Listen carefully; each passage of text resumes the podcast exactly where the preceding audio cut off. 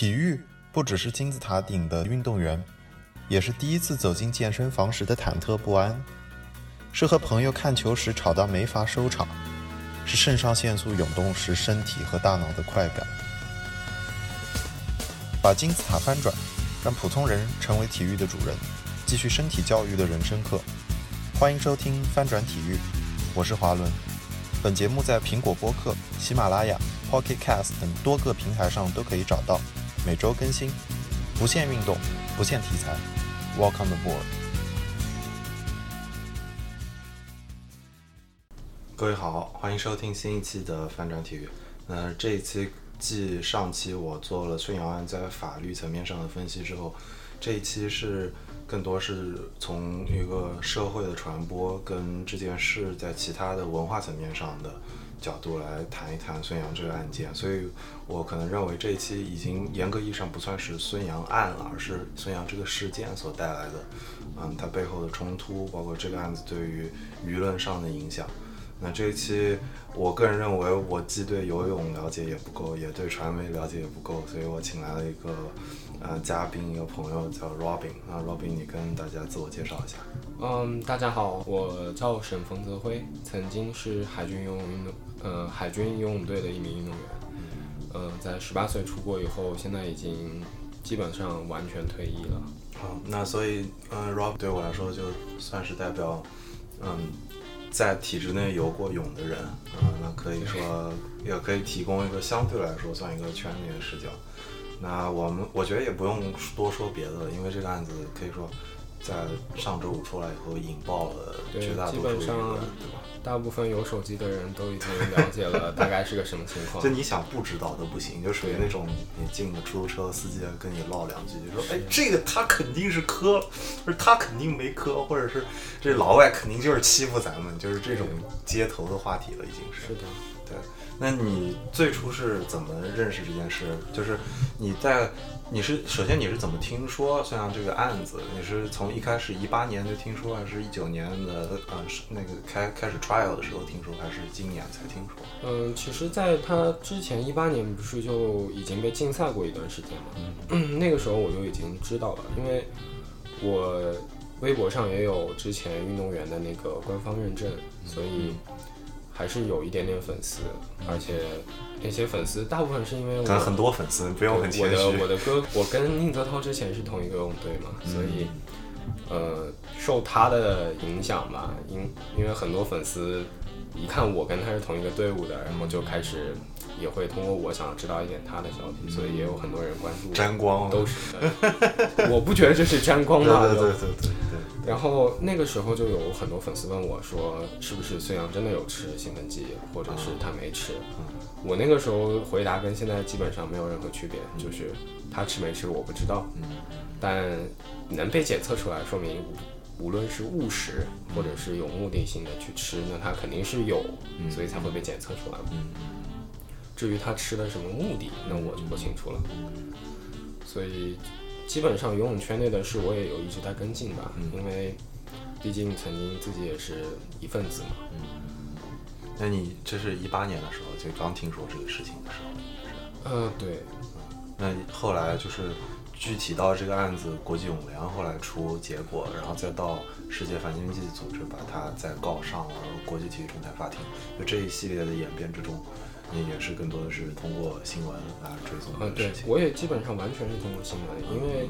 我跟以前的队友也不太会聊这方面的事情，因为跟我同一批的大部分都退役了，嗯，所以我的信信息渠道也只是跟大家没有什么太多的区别。但我可能我的想象之中，就是因为你毕竟是自己之前游过泳，所以嗯，可能你在观察，或者是你可能亲身。体验，比如说你训练的时候，你也有计划，你也有你的目标，然后你有你的饮食搭配，所以你可能，嗯，就是站在一个之前职业游过泳，或者是算是嗯在这个体系内待过的这个人，你认为，嗯，就是这个事情，就对于一个运动员的影响有多大？嗯，这件事对于他的成绩是不是很重要？嗯，兴奋剂这个东西，其实有很久很久的历史了，就。可能从十九世纪末就就已经开始很流行。对，就可能因为中国人还我们还有中药体系，嗯。就我们用中药来当做补剂，来维持体力，保持在一个高的竞技水平，然后每天训练什么的，就中医那一套理论嘛，我们我也不是很懂，但是我们经常会吃一些补剂，但这些都是肯定不算兴奋剂的。就训练的时候也会对训练会吃。哦，呃，但兴奋剂这个东西就比较专业一点，像类固醇啊这些嗯专业就就肯定是兴奋剂的这些东西，嗯对于成绩的提高是很多的。嗯就是最直观的一点就是你感觉不到累，嗯而且吃了之后可能会有很长一段时间的亢奋期，嗯，但是它对身体的伤害真的很大。是吧？对，因为人的细胞都是你本身是什么水平就是什么水平。嗯你通过外来药物刺激，然后让你发挥出超常的水平之后，肯定会带来副作用，对器官啊什么的负荷也会特别的大。但可以看到还是，或者说在历史上各国的运动员都有过选择呃，其实可以不用说各国，对啊各国都是个例。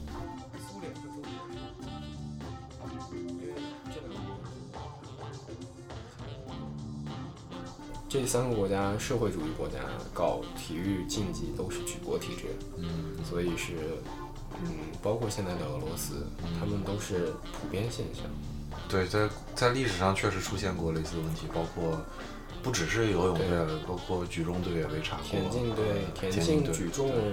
游泳是三个兴奋剂最高发的地方，对对对。因为其他项目服兴奋剂好像是会对有副作用。我自己在想啊，就大家比如说我们经常调侃什么中国男足不行，对吧？这很正常。虽然我很喜欢中国足球，但是我很接受这作为一个调侃的梗。那我就在想，可能对于团队运动来说，打兴奋剂的意义也许有，但是它必须要是就是所有人的身体素质都增强很多，才能也许会有这个效果。足球我觉得兴奋剂反作用的可能性更大一些，因为足球更多的是你身体素质反而相较于足球智商和技术来说是次要的。嗯就因为不可能过于身体冲撞，嗯你当然身体得好，你不能别人轻合理冲撞一下你就倒了。嗯嗯但这些放在兴奋剂上，好像在兴奋剂能体验出的体现出的功效就不多。嗯，确实，我觉得团队的运动还要更讲究配合，还有意识，所以这确实是不太一样。是但是游泳的话，绝大多数情况还是一个个人项目。对，完呃，兴奋剂体现在个人竞技，呃不不是竞技，个人竞速和体能项目上是最多的。你竞速，你指的是它一定是长距离或者是短距离，还是对，短距离冲刺或者是长距离都有。就是耐力跟爆发力上都有效果。对，那在具体到游泳这个这个这这项运动上，尤其是作为竞技的角度，呃你可以跟大家解释一下，就比如说短距离跟长距离跟传统的游泳项目，呃，他们各自对于身体的需求是什么，或者是训练上会不会因此会有针对？呃，完全是两套不同的体系吧，可以说。因为嗯、短距离要求爆发力，就是要求你身体里的红肌比白肌多，嗯然后耐力就是要求白肌比红肌多。嗯嗯，然后你可以看长距离游泳运动员的体型和短距离游泳运动员的体型也是不一样的。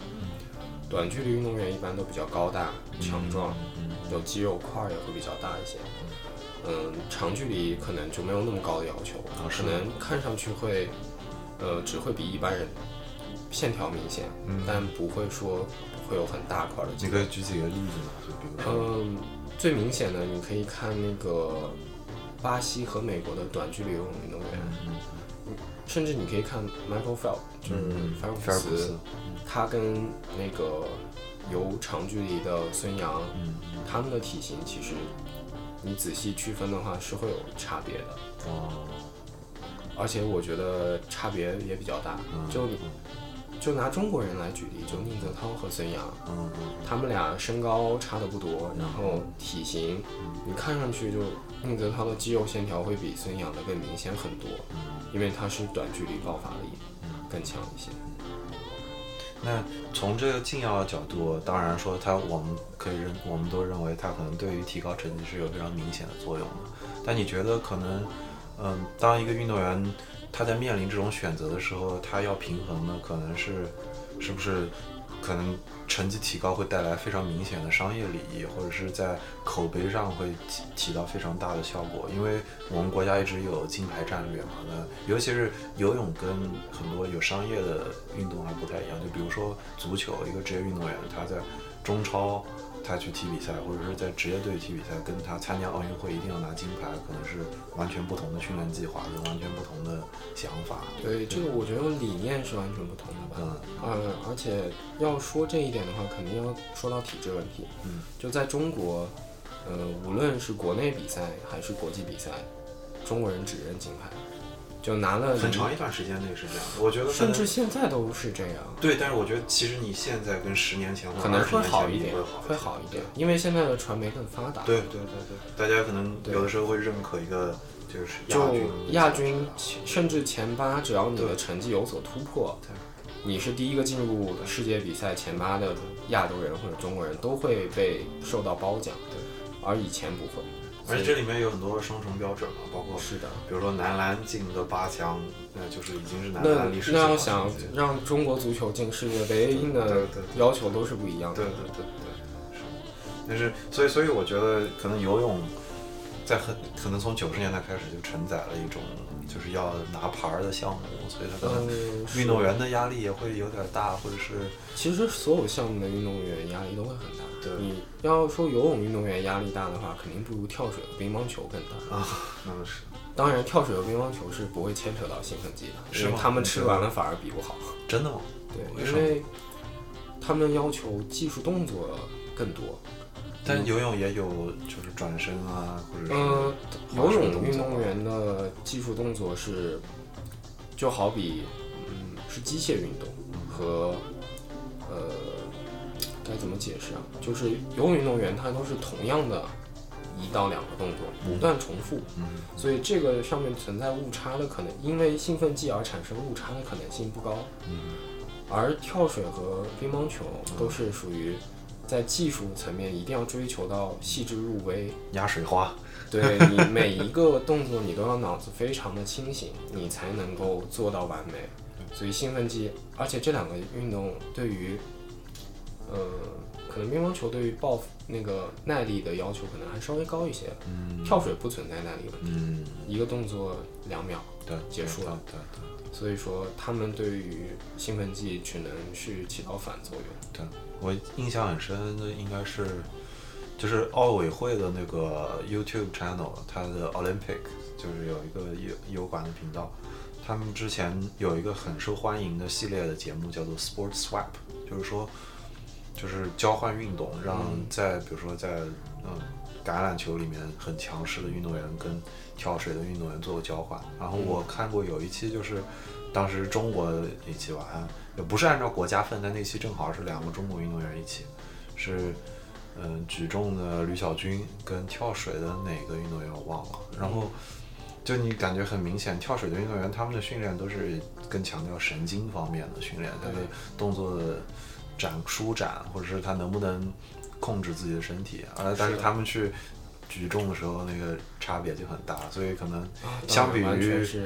对，相比于举重这种就是可能禁药的重灾区，可能跳水确实相对来说是训练的。跳水基本上没有听说过有禁药这一说，就什么跳水、射击、射箭，对，乒乓球、羽毛球。同样是泳池里，他们可能因为我们最近看到的一个说法是说，很多游泳选手都有心心脏问题。呃，是的，我自己就有啊，是吗？对，是吗？我而且我身边基本上所有的队友，嗯，和我认识的朋友都有。但这是在你开始游泳之前，还是说？当然是游泳之后，就是因为中国的那个体制，我们从从小开始有少年组比赛，嗯嗯，我们的少年组比赛就会牵扯到很多教练和领导的利益问题了，嗯嗯嗯，比如说区队。拿一个市冠军，你这个区获得的体育局和或者体育部拨款就会多。嗯，教练教练拿奖金。嗯，然后教练从输送一个运动员到市队。嗯，那他也会有奖金。嗯，市队教练再把一个运动员输送到省队，那他又有奖金，这是一个利益链条。嗯，当省队教练再把你输送到国家队，那奖金就会几何数的翻倍。对，然后所以说教练对于运动员的本身健康问题，他没有过多的考虑。嗯，而我们体学校呃不是学校，就是体工队内的制度好像也没有完全说呃多么在乎运动员的身体健康。嗯，教练最常挂在嘴上的一句话就是：“你要听医生的，你就不用当运动员了。”当然，我们赞同医生有的时候是会为了你的健康夸大你的牺病情，牲一些成绩方面，就是夸大你的病情。但教练就完全是，对，嗯，你能练，你没死就继续练。是是是，这确实是因为呃大家的利益需求不一样，所以而且，呃，我们海军队有横幅嘛，就是嗯你也懂，国内经常会挂那些横幅激励我们。就比较口号式的，对，掉皮掉肉不掉队，啊，流血流汗不流泪，是是，就是就每天进队都能看到。嗯。所以说我身边就比方说索然，嗯。呃，她以海是女子海军游泳队的，嗯。然后她也拿过全国冠军，嗯。我记得不太清楚了，但是他的心脏我我一直都知道是有问题的，因为我们平每年也有组织体检，嗯嗯嗯，十个里面有五六个是有心脏问题，能不能是具体是什么问题？就是像心律不齐啊、心肌炎啊，嗯嗯嗯，就因为我们经常感冒的时候，感冒不发烧，照样去训练，哦，所以很容易就得心肌炎。哦是这么是这么说来的对。然后我的一个朋友，嗯，以前是广西队，sorry，那没事没事，以前是广西队的，他叫文超云，嗯他就是因为心脏有问题，然后训练的时候继续练，嗯。出了问题，死在了游泳池里。真的？哦对，这个这个都是你的队友也不是队友，是朋友，他是广西队的。哦，呃，我们当初听到这个事情的时候，而且不是个例，嗯就发生过很多次，这个其实都能查到，嗯而且每年也具体现在这些年有没有发生我不太清楚，反正是我之前小时候在练的时候，感觉每年都能听到一两个运动员就出事儿、出意外死在游泳池里。天哪，对，就那那个时候这这样的消息对你有没有产生过？不是你们，可虽然年纪可能比较小，但大家私下里会不会讨论，或者是教练可能不让大家讨论？嗯，那倒没有，嗯可能我们当时觉得也是个例，哦离自己比较遥远，而且练游泳的嘛，总的觉得我们对水是最熟悉的，死在游泳池里嗯那肯定是他身本身身体有问题，啊，不然的情况下正常不太会。就有点侥幸心理，对某种意义上。对，但是你觉得这个是是因为就我们的训练方式有的时候不科学，还是因为嗯，就是游泳这个项目天生它的强度或者它的训练要求，长期要泡在水池里就会有一个问题。因为我不知道，因为你可以说说其他国家的游泳运动员是不是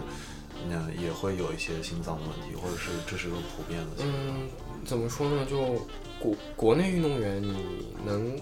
很明显的感觉到，我们出成绩的年纪都比较小，嗯，所以说我们在身体没有完全发育成熟的情况下去大运动量的训练，嗯。本身对我们的身体器官就是一种透支行为，嗯。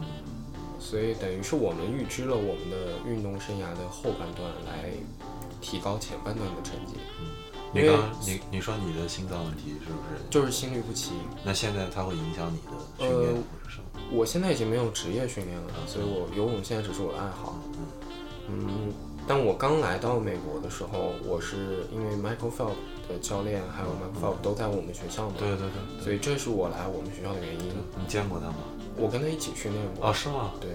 我跟他一起在校队里训练了一年半。我知道他就是他在 ASU，但从来没有见过。他在备战那个里约奥运会的之前，我有大概半年的时间，每天都跟他一起练。哎，对，然后你帮他当陪练吗？还是？哦没有，我跟他项目不同，因为他是、但你那个时候你也不算是职业练习啊，你就只对但是我那个时候，因为他们是美国国家队，是 Bob 在，就是 Michael Phelps 的教练在带嘛，所以他们训练是单独的，我是跟着校队训练，哦所以就我平时偶尔会跟他一起游一两个，嗯，但不会说所有训练时间都在一起。因为我是学生嘛，所以我的时间还跟他们专业队的时间是对不上的。对，你你感觉，那你可以说近距离有观察到他们训练的计划，或者是？呃，我跟着他们训练过大概十几次，就是合练的时候，他们的训练数量就是，比如说今天他们训练计划总量是五五千米到六千米，嗯他们的单个强度很大，但是他们的训练量并不是那么的夸张，嗯。跟我以前在海军队，呃，动辄八千米、一万米一堂游泳课就两个半小时，一万米左右的一天两节就两万米，就这种是差距差距还是蛮大的他们更注重质量，那还挺有意思的，对，就是而且他们对于力量，就是路上的力量训练比国内要看重的很多。嗯，可以理解。所以我觉得他们的理念更先进一些吧，更对更科学。对运动科学上更发达，对，呃后后勤的这个是毋庸置疑的更支持。但是也有的人会认为，嗯，包括因为我们在聊到孙杨这个案子中，不可避免的是要谈到禁药吧。那可能很多人认为，就是当现代的运动医学发展的时候，它就不可避免的导致，就是普通的用药跟禁药的边界变得非常模糊。就比如说一个运动医学很发达的国家，它可以给它的运动员用上非常优秀的补剂，那可能。甚至有的可能优秀到一定地步，就会出现所谓的检查检查不出这个网我最近在看那个网络上的帖子啊，他们很多人都会说西方人针对孙杨有一个论点是，呃，美国和澳洲因为运动医学比较发达，嗯他们会钻体制的或者规则的空子，嗯就比如说，嗯，在那个兴奋剂的这个法规里面有豁免权这一说，嗯就是你本身身体有病，你需要用到这方面的药，你有医生开的证明，你可以拿到兴奋剂豁免。比如说，我我亲身经历过的，就我小时候得过哮喘，嗯也是因为游泳吗？还不是？这呃，算是因为游泳哦勾起了这个天哪，问题，因为造成了挺多。因为游泳，国内的泳池它的消毒处在八十年代水平，刚一开始的时候，因为我当时还在业余队，还没有进入专业队，他们的那个泳池里消毒是主要用氯那个氯气，嗯嗯这个东西是很刺激呼吸道的，哦而我本身是过敏体质，哦，所以当时我对氯气过敏，造成了我是过敏性哮喘。然后那一段时间我就需要用药治疗嘛，就是有一种那个叫沙美特罗的治哮喘的药，嗯。那个东西就属于在兴奋剂里就属于是呃兴奋剂，哦。就我一定要拿到用药豁免，不然我去尿检就肯定会被查出来是阳性。然后呃还有一种是瘦肉精，学名叫克伦特罗。嗯，就之前宁泽涛被查出禁药禁赛一年的也那个对是因为这，个。所以说很多时候，我们现在的媒体上有一些网民就说美国和澳洲人均哮喘队，嗯就他们每一个人都拿了用药豁免而合理的运用兴奋剂，嗯这是我们抨击西方运动员的一个说法。嗯但在我就现在，我可以很客观的说，我也我既不站在孙杨这一边，也不站在仲裁法庭这一边的来说的话，制定规则的人，嗯，在运用规则取为自己取得优势的这一方面，肯定是有一定的优先权的。嗯，那我们可以效仿，就比如说，呃，有一句话很说了很多年，嗯查出来是兴奋剂，查不出来就是高科技。嗯嗯就补剂的运用，我觉得是合理的。嗯，就只要你在兴奋剂名单里没有这个药，你用了对身体也没有伤害，那在它被禁止之前，那就是合法的，因为这就是规则。对。所以说，我觉得现在网民说的那一套理论就没有必要。对，那这里面你说了很多观点啊，但是我觉得我们还是嗯拆分出来一个一个，可能到时候再谈。但是嗯，我觉得可能刚因为你刚才一直在解释，你认为可能查不出来的，就是符合规则，那就是合规，那这就是规则的一部分。这个也是我在看这个事情的时候，或者是嗯，就不只是关于兴奋剂的规则，而是关于运动的很多的规章的制度，嗯，那都是这样的。就最经典的例子，可能禁药是一个很敏感的事情，大家一听到一个人 cheat，一个听到人作弊，就觉得你作弊。我可能认为，甚至大家这个敏感的心理来自于你。就是这是有一个羞耻的文化，就是我们比如说你就道德的限制，对你上学的时候，大家发现哇你这人作弊，然后我们的就是这一套流程是什么？就是有人作弊了，然后有一个外界的权威，那老师或者是家长对你进行训诫，所以这中间有一个羞耻的文化，所以大家遇到比如说，就事实上我们这一代人，你可以说谁从小到大你敢说你考试从来 对吧？没有做刚正不阿。那我可能你可能没什么朋友对吧？但是开个玩笑，但是就是说，可能这是人的某种意义上的一种本性，就是我们都会找到这个规则的边界，然后在这个边界这儿，你可以说跳舞也好，在这儿犹豫不前也好，大家都会尝试。这一方面，我我可能会扯到一些游泳之外的话题啊，因为。你可以先说到时候放不放出来就是我的问题了。哦，OK，那个，或者说大家没有那么敏感，就没有那么，哎呦，大家可能干嘛？或者说，我因为人人都有点走后门，对，而且中国人很喜，现代的中国人很喜欢走捷径。嗯，就我通过一种更简单的方式去获得成功，好像会被更多的人追捧。就我们的现在就是结果，但是成败就是英雄。这个放在运动中，恰恰这个逻辑是没有错的。就是你能找到捷径，就是你牛逼，对不对？你你出成果，就是甚至你可以说你为这项运动的技战术提供了一个新的思路，你找到了一个完全不同的思路。是，但可能我觉得你可能想要表达的是，在社会角度上，所有人都使用这种。就是你我之间在竞争的这种思路，而没有去信任、去合作的话，可能对于社会来说不是一种特别良好的环境，是完全是负面的。对，确实有很很很多它影响，但是你也可以，就我觉得要要可能要站在两边看，一边就是当它有一个非常特殊的历史时期，就是你国家有一个很好的发展机会的时候，可能人人都想发财，确实。给带来了很大的动力，但它确实也造成了很多社会问题。但是，更多的我觉得更艰难的就是我们什么时候能够明白社会问题这个代价可能太大了，或者是让绝大多数人都明白这个社会问题的代价非常大，然后有一个公众在某一个问题上的觉醒，才能很好的处理这个问题。包括你比如说新闻界的这次的事情，你可以看到很多人的一种观点是，嗯，我不管。就孙杨吃没吃，很多运动员都吃或者没吃，但是他出成绩了，他为中国拿这么多，我们就有这么厉害的运动员，我就支持。对，很多人都是这种想法。对对，你觉得就是在游泳的时候，就。你觉得这种行为，你觉得这种心态是这种举国体系，就是把嗯体育成绩跟这个民族情绪绑定在一起的情况下是特有的，还是说你比如说在美国啊，在澳大利亚，大家某种意义上也会出现类似的情况？嗯，可能他们在更久以前会发生，就是他们已经过了那个时期。嗯，就这就是我说，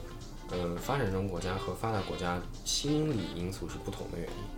那你觉得 Lance Armstrong 的问题怎么解释？就是这个就是很，在我看来是很正常的一件事情，就是，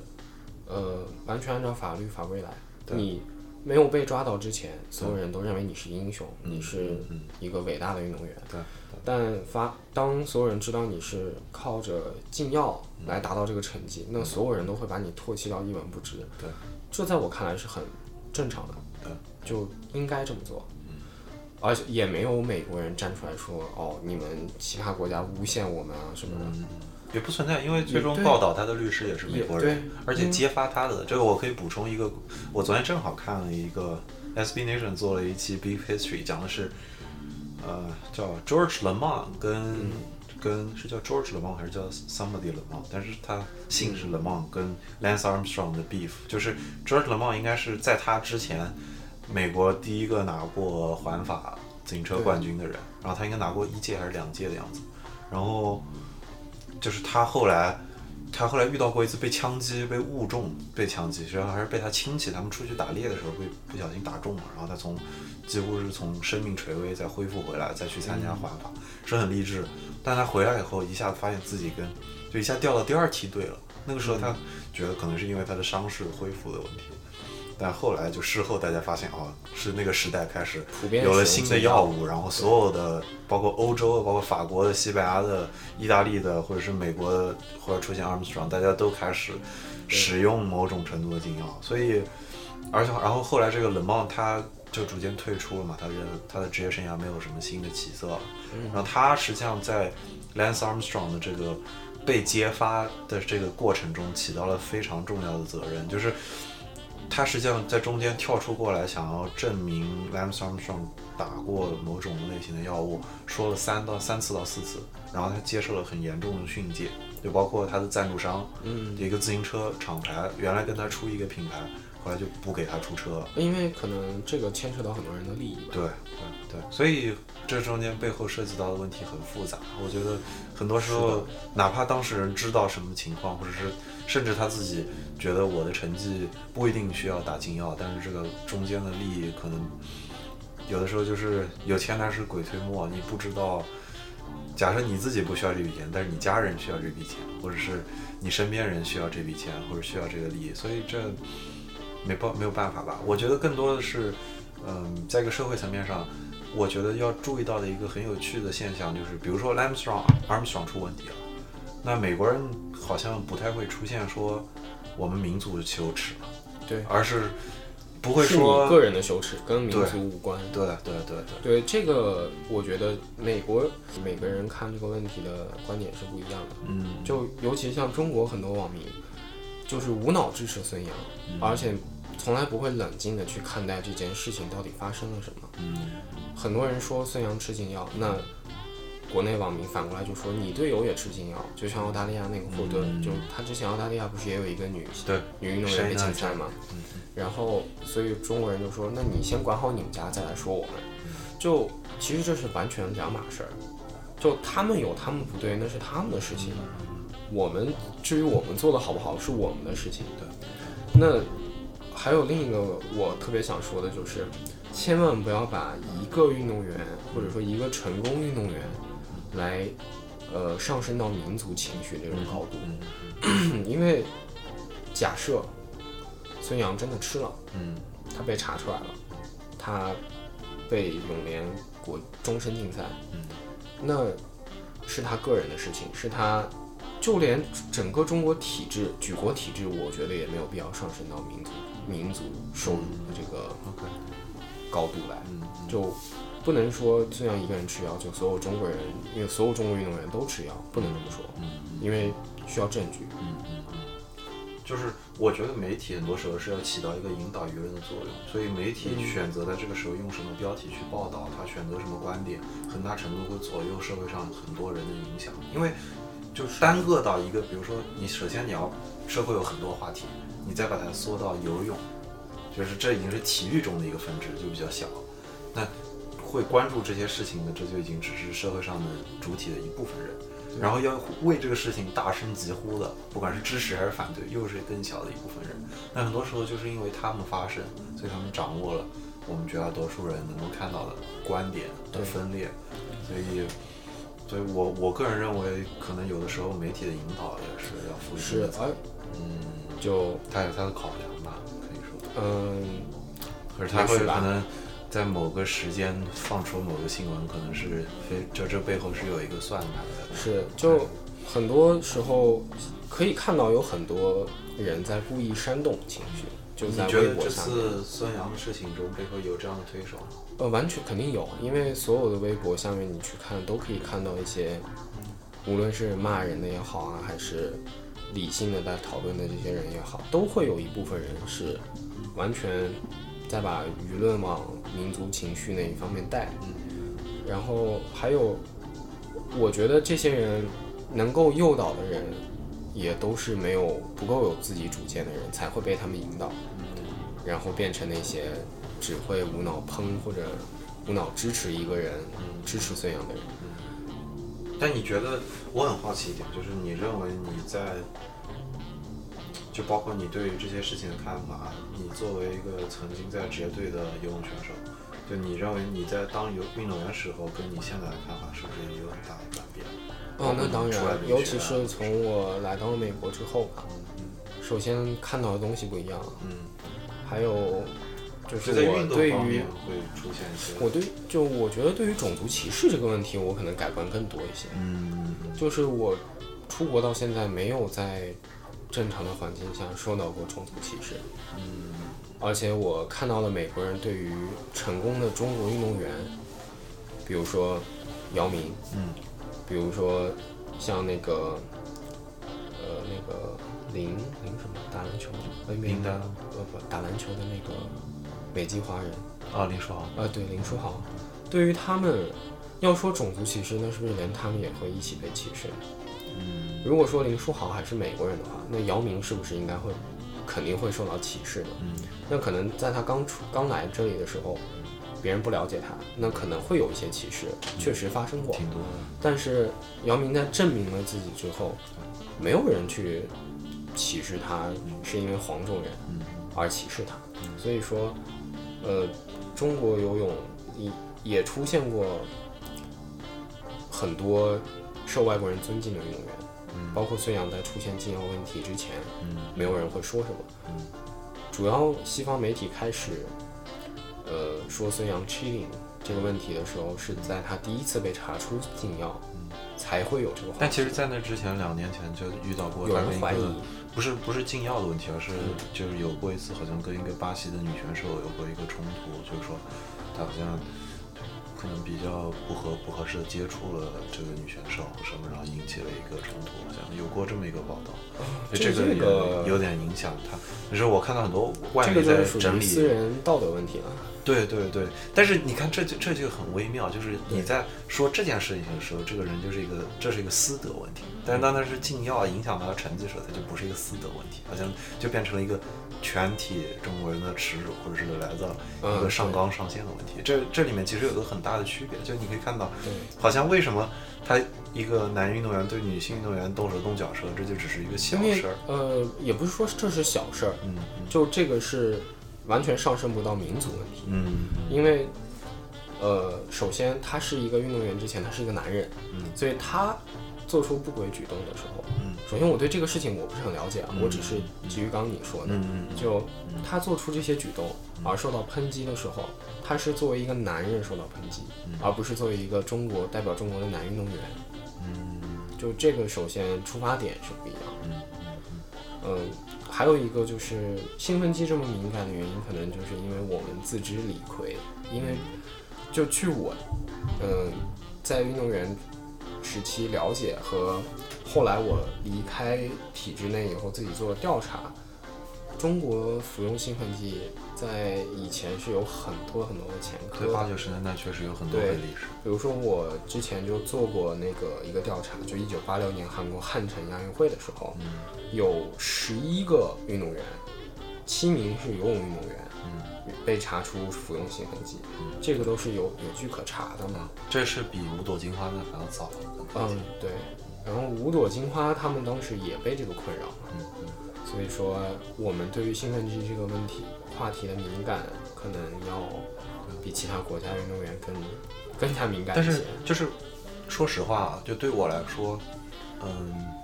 我的想象就是，比如说八九十年代五朵金花或者是女排，或者他们出成绩的时候，可能是我们父母辈跟我们差不多年龄，可能他们是年轻人的时候。所以我经常有时候就在想，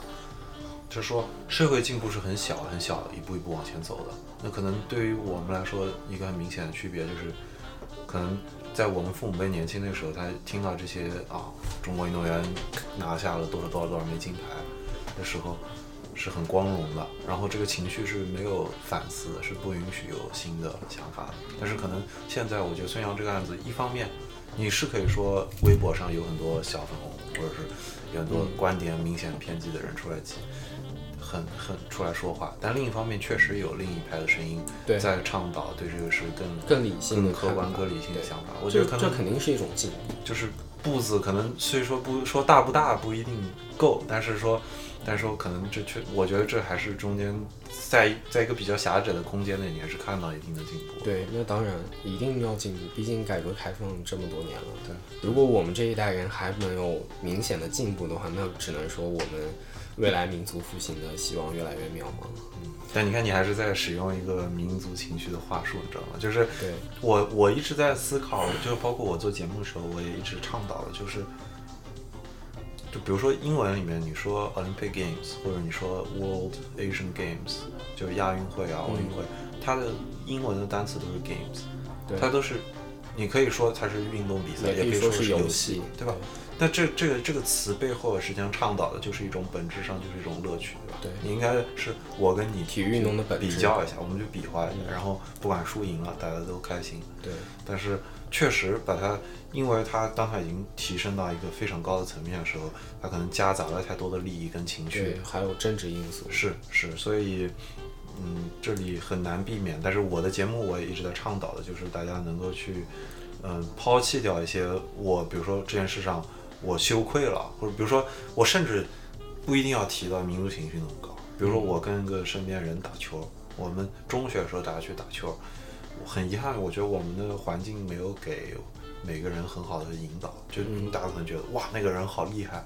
然后我要跟他扛，我要努力，我要代表什么，我们班击败他，或者我我要成为我们班最牛的那个。但是可能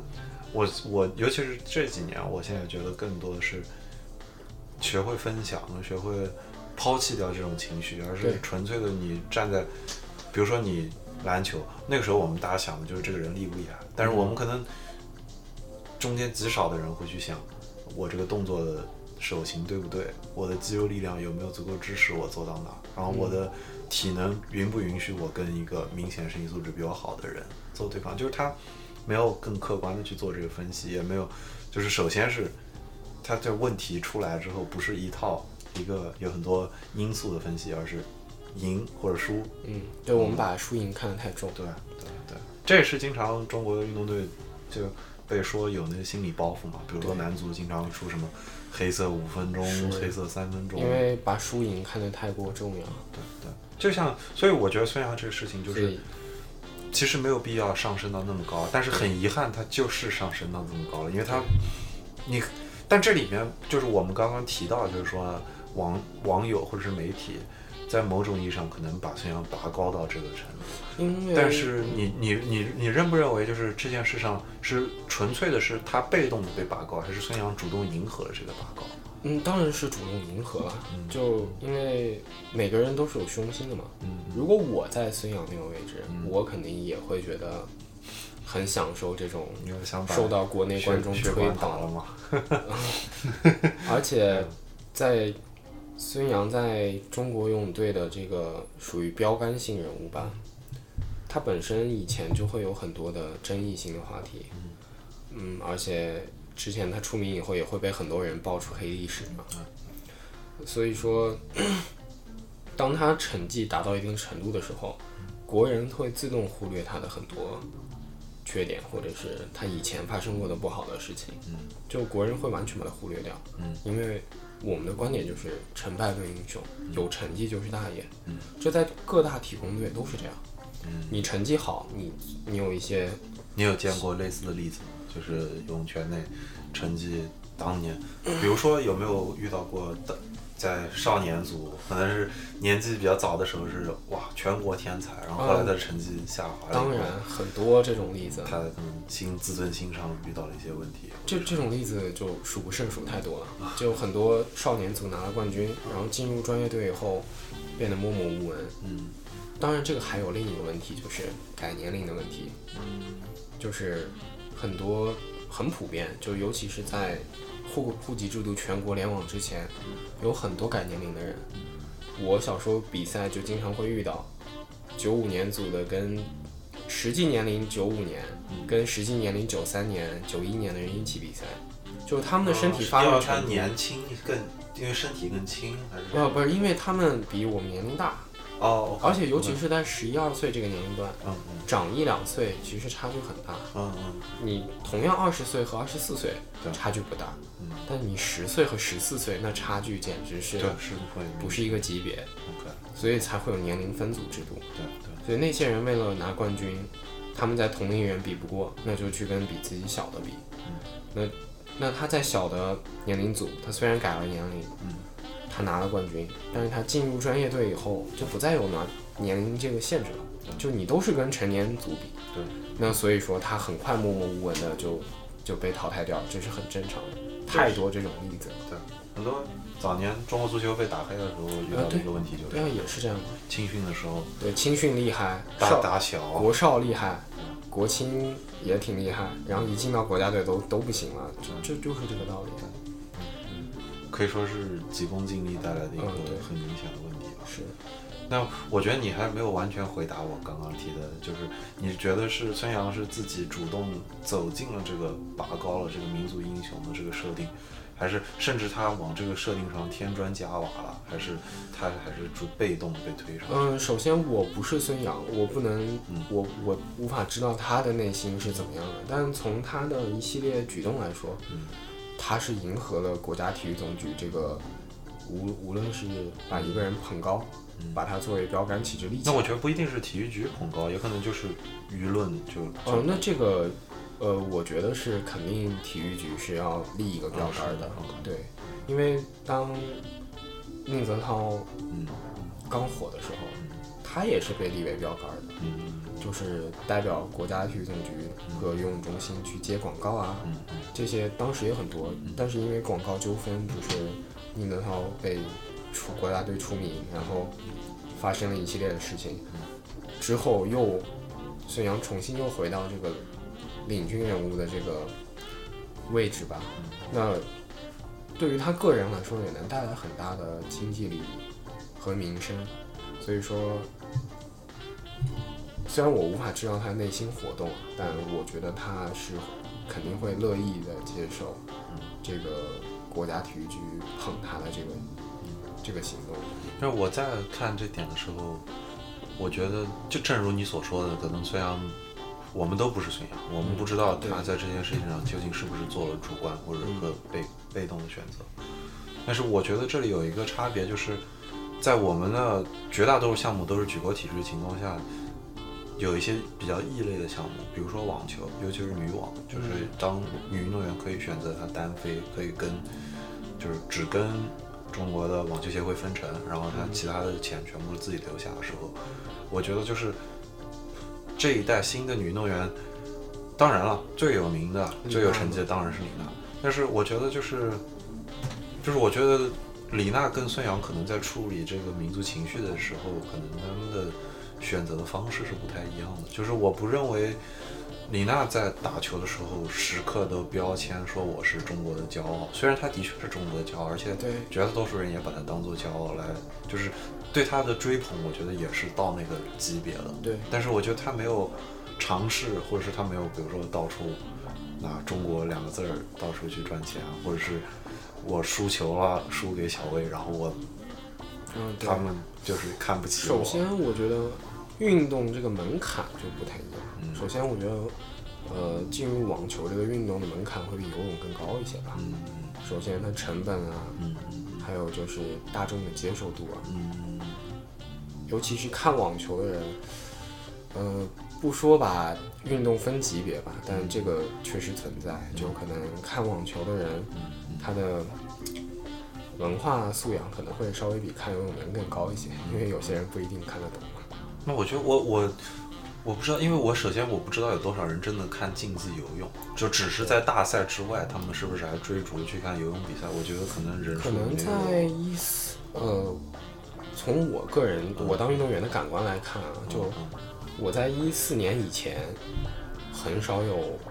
我们一个普通的一年两届的全国比赛都会有观众爆满，是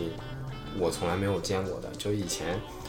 达标赛也好，还是全国达标赛指的是？达标赛就是全国成人比赛有两次正赛，嗯。一次是锦标赛，一次是冠军赛。嗯。锦标赛是前上半年，冠军赛是下半年。但你要想参加这两个国家级的赛事，你首先要打，要去参加一个达标赛，就是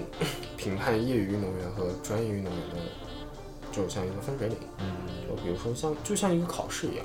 你过了这个成绩，你才能去参加锦标赛或者达到那个冠军赛。就达标赛也是一年两次。我觉得这个分水岭是从宁泽涛爆红开始，哈，就这很有意思。对，从宁泽涛爆红之后，我们的达标赛也好和冠军赛、锦标赛也好，我们的我就突然能感觉到，哇，我们的看台上怎么这么多人？那我是不是可以认为是很多是女生？我猜测一下，而且绝大部分是小女生，是不是会举着牌子呢？我猜测当。然完全有，太多了，还会经常有人把我们误认认错，就是因为哦，运动员那你得有这个，说明你的样貌条件还不错，才会有人把你尤其是认错。隔隔着远的的时候，我哦们穿着一样的衣服，然后经常就会被人认错。OK。呃，当然我，我觉得我没有任何，我上面我没有嘲笑的意思，我觉得这特别好，就是大家我我也觉得，就通过一个人的就去追击一这些奥运项目你就拼命去饭圈追，我支持。对啊，而且我觉得，嗯，所以所以我觉得上述我们已经说了很多关于孙杨这个事情中间可能出现的情绪，可能出现的舆论的问题。嗯，那嗯最最后我觉得这我们再拉回到这个案子本身，就是你觉得孙杨这个禁令可能会对中国的游泳圈带来什么样的影响？可能会我让我觉得可能不会有什么影响，是吗因为我认为啊，就从他，因为他禁赛不是因为他被他吃了兴奋剂被查出来，而是因为他暴力抗检这个因素。所以我觉得，首先第一点，国际泳联到从成立到现在，嗯没有任何一个运动员砸毁嗯那个就是要尿样也好啊对，血样也好，从来没有发生过。孙杨是第一例。对。那作为这一点来考量，那从法律角度说，如果这件案子在规则成立之后，从来没有人做过，你是第一个，那必然你会遭到比普通情况下更严重的惩罚。就比如说，呃，一个很平静的小镇，大家都很和谐，突然有一个人杀人了，暴力的杀人了，那他会受到的惩罚比那些大都市犯罪率高的都市，他可能受到的呃处罚会更严重一些。因为关注度都在对，因为关注度更高，因为而且是第一个，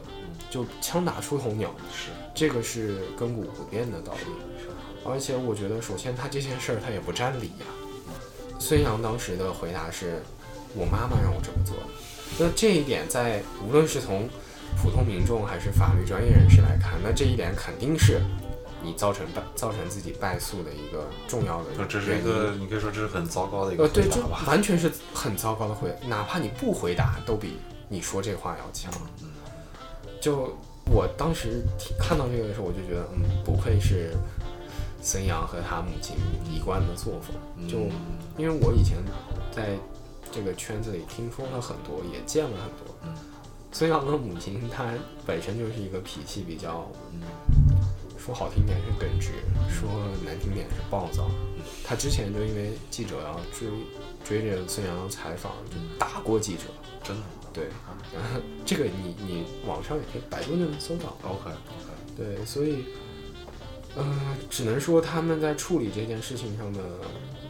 方式缺乏智慧吧。嗯那你因为我我有点好奇，你在一开始的时候你讲过，就是包括中国的游泳队整个制度的，就是运动量是非常非常大的，然后可能这个选拔因为中间老会出现，比如说年龄大的人下来欺压低年龄的人，嗯所以我可以我的认知就是，因为在每一个环节他都要求你拔出一个最尖的这么一个人。那孙杨一路可以走到这么高的位置，是不是他从小就是天赋特别好，然哦，后他的我不成绩也一否认他的他的天赋和身体条件，还有他自己吃苦耐劳的这些对品质，我是很对佩服的。对，就一个他今年二十八了，嗯他保持到现在这个竞技水平，在长距离运动员来说是很少见的，尤其是在中国就是前无古人。嗯后后有没有来者我不清楚，我希望有更多的来者，但是他做到了前无古人，而且他拿的金牌数量是全中国运动员最多的，嗯就游泳运动员里最多的。嗯还有就是现在有两个还是三个世界纪录还是他的，嗯所以我觉得孙杨对于中国游泳的贡献是肯定值得每一个人肯定的，无论你是中国人也好，还是外国人也好。至于他被禁赛这个事情，我觉得跟他以前付出的努力是没有关系的。对，被禁赛这个事情，我认为也没有什么值得质疑的地方。嗯就人家处理说的很很明白，我不是因为你吃了禁药被抓才处罚，我是因为你暴力抗拒检查砸毁样本这件事情来处罚。对所以但是没有什么特别多的争议点，我觉得。就是因为你刚我刚刚实际上想要表达的是，他从小经历了这么严格的筛选，然后走到了这么高的位置，然后又取得了这么多的成就，是不是某种意义上助长了孙杨比较啊自我或者是比较突出个人的这么一个性格？因为这是也是这几天在网上出现的一个口。说的口头语一点就是，呃，比较嚣张。对，因为我比如说我上一期是在法律片分析，但是中间有一部分我是提到了在庭上的礼貌或者在庭上的风度的问题。但是孙杨因为他在总结陈词，还有他在很多观点上都选择了一种比较咄咄逼人吧，就是恨不得就是每一句话里面，我觉得要么是在说你们在陷害我，要么就是在说我是民族英雄，你们怎么敢陷害我？所以这个就是一个比较 这个肯定是，呃，应该说是每个追捧或者说每个呃不分青红皂白的追捧，或者就无脑吹的那些人也有责任。就是有一种中国有句有一个词叫捧杀，嗯就把一个人捧到得意忘形，他就会做出一些对他自己不利的事情。那这个历史上例子太多了，就不一一细说。但是我觉得肯定是有这方面的因素的。就当一个人，他，尤其是他自自身的那个怎么说呢，教育水平和对这个世界的认知还达不到一定水平的时候，他被那么多人追捧，那得意忘形，在我看来就是很正常的事情。或者不一定说是跟教育水平不一定相关，就是你，就哪怕全世界你绝大多数，你有很多人他们读到了博士，读到了一样会有得意忘形的对。对，但这个我觉得无非两种，一个是呃文化水平问题，文化水平当然不包括我们上学的这种文凭啊，教育水平。我说的是指那种文自身的文化修养，嗯。就是你读书知礼，你知道怎么与人相处，这个我觉得也算文化水平的很重要的一部分吧。当然还有你家庭的言传身教，就这方面我来说，我觉得孙杨母亲并没有给孙杨做到很好的榜样。很多时候，你觉得，嗯，我我再举一个观点，或者说，在孙杨出这个事情之前，尤其是在一八年、一九年之前，他的这个很直率的性格是受很多人欢迎的，甚至我们可以说，有很多人认为中国人的文化就是含蓄，是嗯，他表现出来的是一种直率，是霸气。对，很多人是追捧这个性格，而且这个追捧中是表达的一种是对我们传统的一些呃比较过于过于拘迂腐的一个一个拘束精神上的一个枷锁，对表达的一种抗议。所以我不知道你你是觉得孙杨是更接近他比较自我的一面呢，还是说嗯？这这这是一种某种意义上也是他直抒胸臆的一个性格，还是说这就是他的一体两面的一个？嗯，这个我觉得可能要提到另外几个运动员来做比较。嗯就首先国内的，嗯我宁泽涛，我因为我跟宁泽涛最熟悉，嗯所以呃拿他来跟孙杨的这种性格来做比较的话，嗯他们两个人都获得过世界冠军。嗯他们，我觉得个人认为，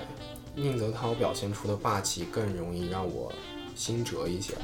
就是他的霸气，就是佩服。，OK，因为因为他的霸气只体现在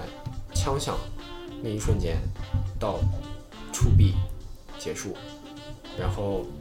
获得冠军以后一两声怒吼发泄心心中的那些激动激动的情绪也好什么，但是他平时生活中是很就很我现在就英文经常中文之间切换，我有点不太习惯。嗯，你说就非常 nice，啊，就他对每一个人都很好，是。他也从来没有出现过以大欺小，在海军队从来没有过。他跟每一个海军队的运动员关系都很好，无论男生女生、大孩儿小孩儿，比他大的也很喜欢他，我比他小我也很喜欢他，还有比我更小的也都很喜欢他。他的粉丝也很喜欢他。呃，当然粉丝也很喜欢他。呃，所以说他跟孙杨就性格上，在我看来是有很大区别的。就他得了冠军之后，他表现出来一直都是一种很谦卑的。就我觉得霸气跟谦卑不应该是对立的两个词。嗯，你该霸气的时候，你有你表现出你霸气的地方，就你的成绩，你在泳池中战胜了呃其他国家的选手，你拿了冠军，这已经显示了你够霸气了。而你当你把这些霸气带到生活中的时候，那你造给你给周围的人造成的对你的感官印象，反而是一种我觉得是负面的更多一些。对，所以我觉得我并不提倡。另一个就是还有一个例子就是菲尔普斯没有人比在泳池里比菲尔普斯的成就更高，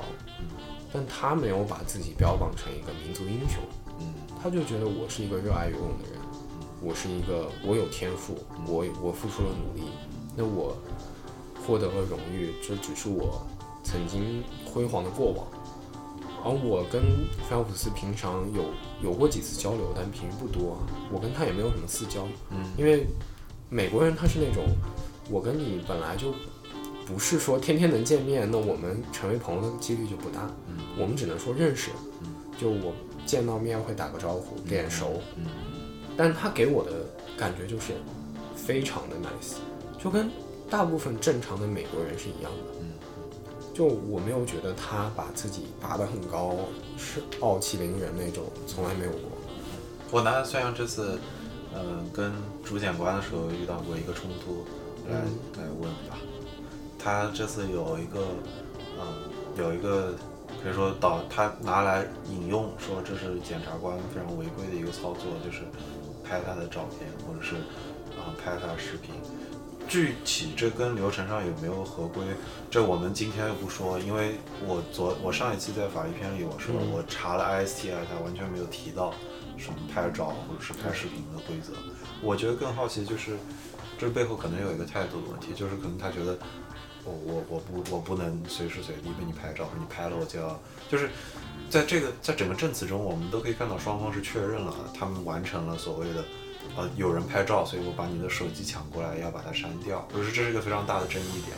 但是我觉得你刚才提到 Phelps，所以你我觉得按照你的描述，或者你在你可能在泳池里你见过他跟其他人相处，他有没有拒绝过人合影，或者是啊，这太多了。啊就是就跟人合照？对我之前有在就跟孙杨一起比赛过，就我跟他虽然不同项目，就是我们在同一个赛场，OK，用用同一个更衣室，嗯因为每年都会有无数的新运动员，嗯就是新小运动员新面孔进入达标赛，达了标进入全国比赛。那我们这样遇到这遇到孙杨啊这些出名的运动员呢，几率是很高的嘛。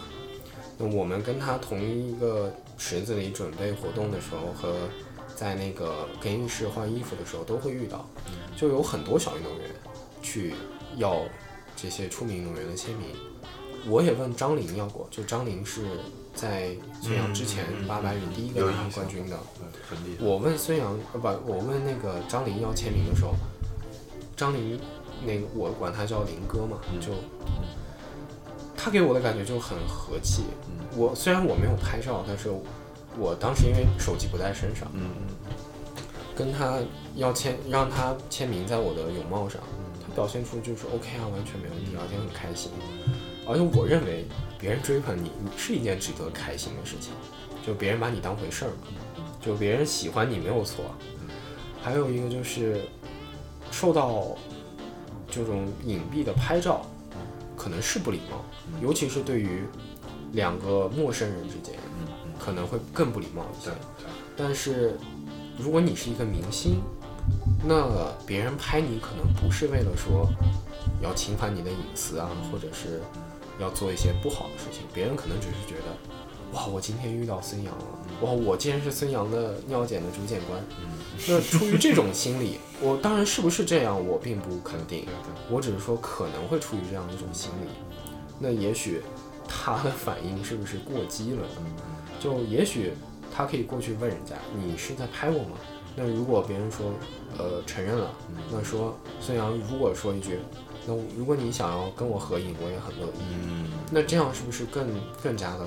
一个不同完美的方式？对，那这样完全不会被任何人诟病，对，只能显示出他自己的大度。对，而一定要把别人手机抢过来，删除照片这件事情，我觉得也可以通过合理的来告诉他，我说。我不喜欢被人隐蔽的拍照，可以请你把照片删掉吗？如果你想要跟我合影，我很乐意，但请不要在呃我不知情的情况下拍我。那这个也是完全合理，不会有任何人来说你的毛病的。所以说，我觉得，而且他应该经历过很多这种对，因为你本身就是一个公众人物，那你应该是习惯被人跟拍或者被人偷拍的。那。你发生这种事情，在我看来是不是属于他情绪过激了呢？尤其是在那样一种情况下，你表现出来的，嗯，我就有点不太能理解。对，当然了，我也可以为孙杨做一些辩解，毕竟这个这个抽检是发生在半夜，可能没法睡觉，对，一直拖到三四点钟，可能然后又来来回回的尿检啊，有血检啊，有冲突啊，可能他情绪上是有问题。就是，所以，所以我觉得，嗯，今天这期节目我们可能会提出一些地方，我们觉得可能孙杨的做法不一定是最合适的，或者是可能有一些地方我们觉得有更好的处理的方式。但是在回到之前，那我们提到网民是否在用他的情绪去绑架或者塑造一个民族英雄的这么一个话题上，我觉得